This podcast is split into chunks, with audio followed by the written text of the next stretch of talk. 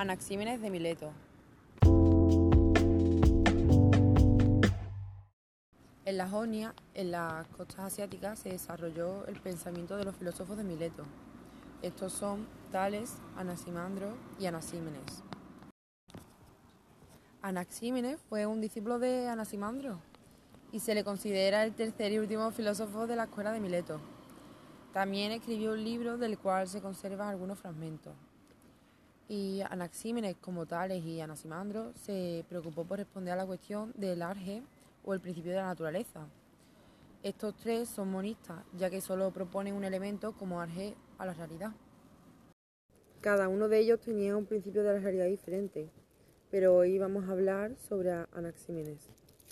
Anaxímenes es uno de los presocráticos de la filosofía occidental, y para él el principio de la naturaleza es el aire, que se convierte en efecto de cosas por medio de dos procesos. Estos procesos son la condensación y la rarefacción.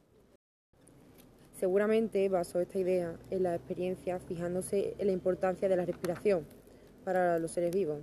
Al inspirar, el ser vivo atraparía el aire y por condensación lo convertiría en parte del mismo. Pero luego, al expirar parte del mismo, se está enrareciendo y convirtiéndose otra vez en aire. Anaxímenes nos ofrece un proceso de explicación de cómo se producen las distintas sustancias a partir del aire. Explica los fenómenos meteorológicos y geológicos mediante el proceso de rarefacción y condensación. Anaxímenes concibe el mundo como algo vivo. Para él la Tierra era plana, flotando en el aire como una hoja. Vamos, que era tierra planista. Además, piensa que las estrellas flotan en el aire. En resumen, para Anaxímenes, el aire es el principio de toda la naturaleza o física.